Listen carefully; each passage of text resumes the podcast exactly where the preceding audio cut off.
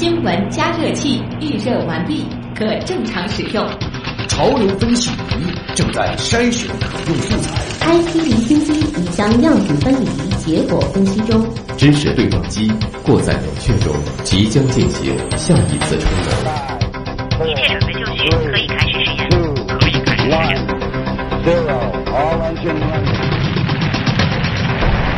新闻实验室。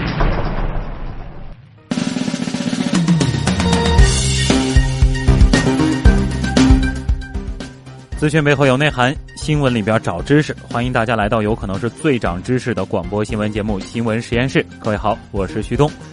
今天的新闻实验室马上就要开工了，在这之前呢，咱们还是先来关心一下天象啊。今天晚上呢，星空比较平静，而在明天凌晨的两点三十九分，则迎来上弦月。再来预告一下今天晚上新闻实验室所为您准备的内容啊。首先呢，是会关注一下周六啊，周六呢是刚刚过去的愚人节，其实呢在科技界也算得上是一年一度的狂欢派对。那今年各大科技公司都有哪些看上去一本正经的胡说八道？这些脑洞大开的恶搞创意，是否在将来的某一天会成为现实呢？稍后的知识对撞机呢，咱们就一起来聊一聊 IT 界愚人节里的那些黑科技。而今天的读心方程式呢，则会关注明天清明节。在清明节前后呢，人们往往会外出踏青扫墓，而这个时候呢，我们也会更容易的怀念起逝去的亲人。今天读心的主题就是怀念。也要欢迎今天晚上在阿基米德新闻实验室社区和直播间里与大家一起互动的今天的实验助理唐月。唐月你好。徐东你好，听众朋友晚上好，欢迎大家在阿基米德关注新闻实验室社区。每天阿基米德直播帖的下方呢有我们的互动规则，大家可以留意参与互动，就有机会获得各种各样的惊喜福利。最近有不少听众和粉丝在询问我们的网络收听的方式，那我们的收听方式是略有变动，我们也已经在节目微博 News 实验室预告了具体的变更情况，欢迎大家在微博上参与我们的互动。好，谢谢唐月。那么今天在我们阿基米德新闻实验室社区里呢，哎，也是承接了之前在先锋派报告社区当中的活动啊。今天呢，我们也有盖楼活动，已经在直播帖当中写清楚了啊，应该是逢二十四十六十这样，所以大家今天踊跃互动吧，福利等着大家。首先呢，还是先进入 IT 离心机。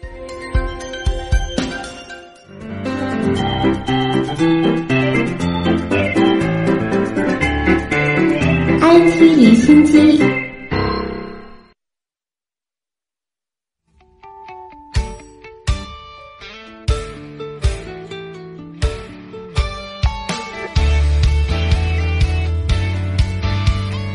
IT 离心机呢，首先关注来自全球科技巨头的消息啊。如果说您本周急于等待 Android Wear 2.0发布，除非您碰巧拥有三个特定的智能手表型号，否则呢，您可能会感到有点失望啊。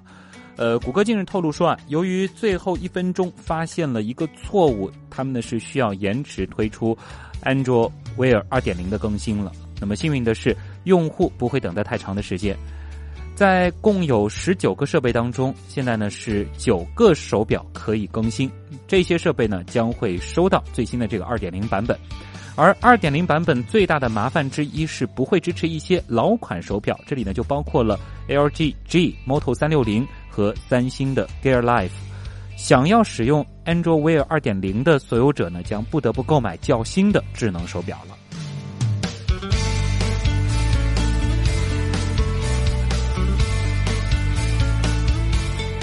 美国大型科技公司都在争先恐后的用人工智能来重塑互联网。现在呢，这些公司已经将目光投向了加拿大，以期利用那里的人工智能人才发展自己的人工智能。近日呢，Google 宣布他们正在加拿大的多伦多建造一个人工智能实验室。与此同时呢，他们还与多伦多大学合作培养人工智能人才，并将好的思想进行商业化。在去年十一月。Google 在加拿大蒙特利尔也打造了一个人工智能实验室。蒙特利尔呢，也是吸引了微软前来投资。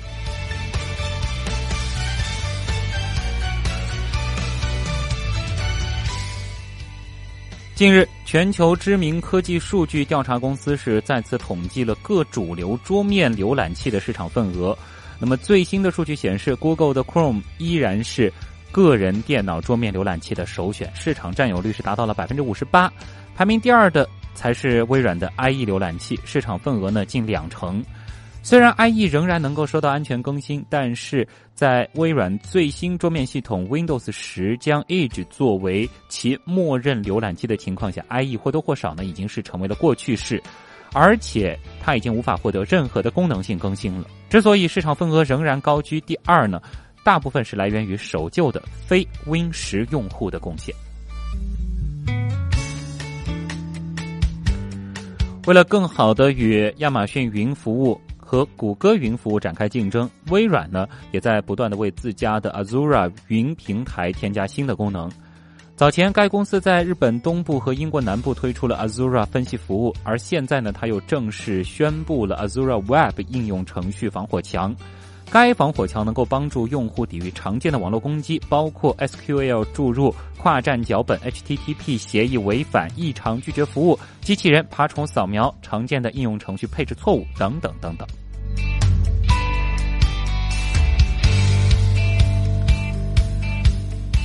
看看华为员工的薪酬哦。华为的年报显示，去年实现销售收入五千二百一十五点七四亿，同比增百分之三十二；净利润三百七十点五二亿元，同比增长百分之零点三八，创下了近年来华为业绩增幅新低。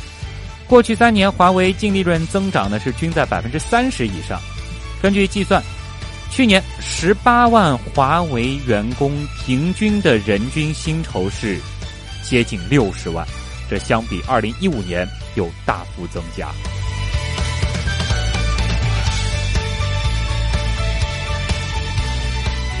受益于 iPhone 在去年关键购物季取得的创纪录销售。红海精密去年第四季度净利润是意外实现了增长。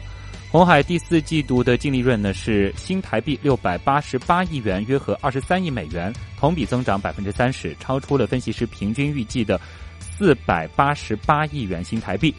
数据显示，红海大约半数的收入呢是来自苹果。尽管最新 iPhone 七只迎来了小幅升级，但是苹果去年第四季度的 iPhone 出货量是达到了创纪录的七千。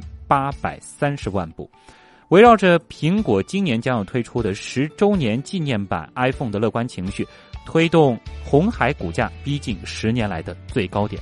红海是谁呢？富士康的母公司。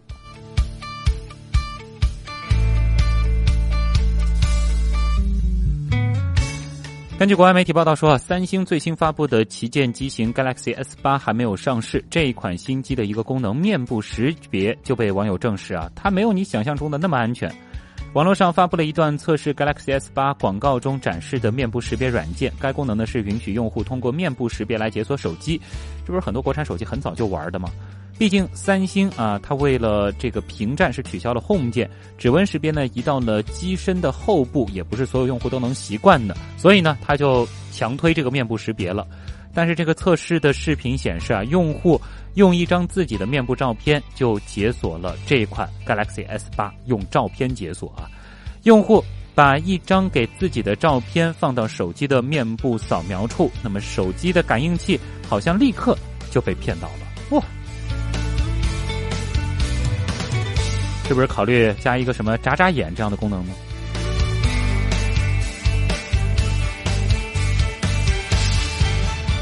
不久前，腾讯十七点八亿美元入股特斯拉，成为了其第五大股东。这一笔钱最有可能是用于加快其 Model 三的量产进程。当然呢，我们也不能忘了它已经上市的 Model S 和 Model X。二号的时候，特斯拉是公布了二零一七年第一季度电动车产品的产量和交付量。今年的第一季度，特斯拉电动汽车总产量是在两万五千四百一十八辆，其中已交付的 Model S 大约为一万三千四百五十辆，而 Model X 则大约为一万一千五百五十辆。目前呢，还有四千六百五十辆电动汽车正在交付到用户的途中，将会计入今年第二季度的报表。总体交付量较去年第一季度同比上涨百分之六十九，已经创造了新的季度记录。如果按照目前的节奏，今年上半年特斯拉只需要在接下来的三个月再交付大约两万辆电动汽车，便可以实现今年上半年交付五万辆的目标了。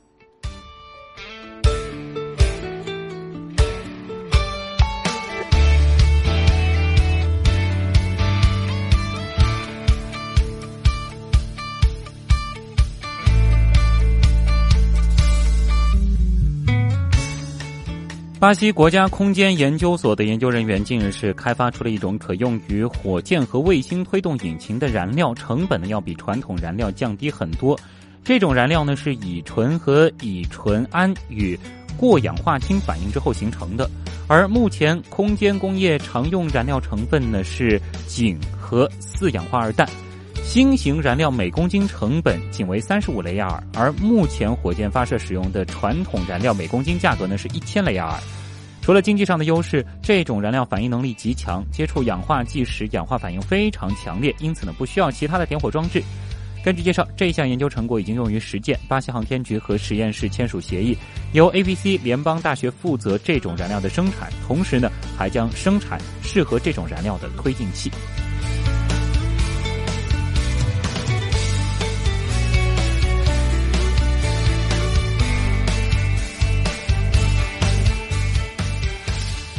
好，以上就是今天给大家准备的 IT 离心机。稍后呢，进入知识对撞机。而今天的知识对撞机，倒依然是和 IT 有关的话题，来聊聊在刚刚过去的愚人节，IT 公司又开了哪些脑洞很大的玩笑。